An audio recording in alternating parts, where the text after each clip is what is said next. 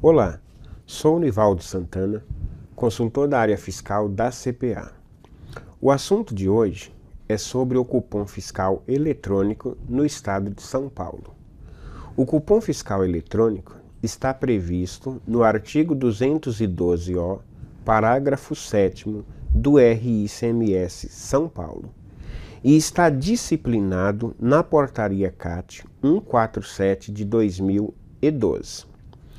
O cupom fiscal eletrônico é emitido nas operações de vendas destinadas a não contribuinte do ICMS, quando o adquirente consome a mercadoria no próprio estabelecimento ou retire a mercadoria.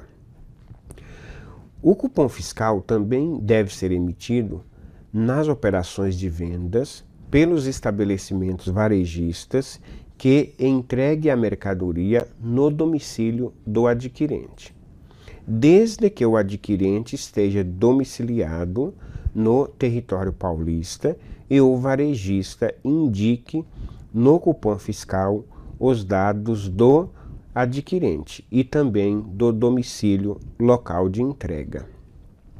O cupom fiscal também deve ser emitido pelos estabelecimentos prestadores de serviços de transporte de passageiros nas prestações de serviços intermunicipal e interestadual.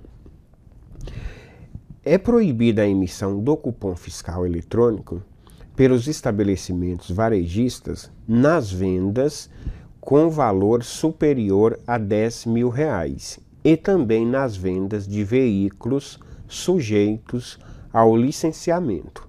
No caso de veículos, o estabelecimento da concessionária deve emitir a nota fiscal eletrônica modelo 55. Fica dispensado da emissão do cupom fiscal eletrônico nas vendas em que o adquirente seja órgão público, nas vendas para destinatário não contribuinte inscrito no cadastro de contribuinte e também nas operações destinadas a pessoas físicas ou jurídicas quando estas solicitarem a emissão da nota fiscal eletrônica modelo 55. Fica também dispensado de emitir o cupom fiscal os estabelecimentos enquadrados na condição de microempreendedores individuais. Também fica dispensado da emissão os estabelecimentos que tenham faturamento no ano calendário anterior inferior a 81 mil reais ou até 81 mil reais. Por fim, os estabelecimentos varejistas podem solicitar o cancelamento do cupom fiscal em até 30 minutos após a sua emissão.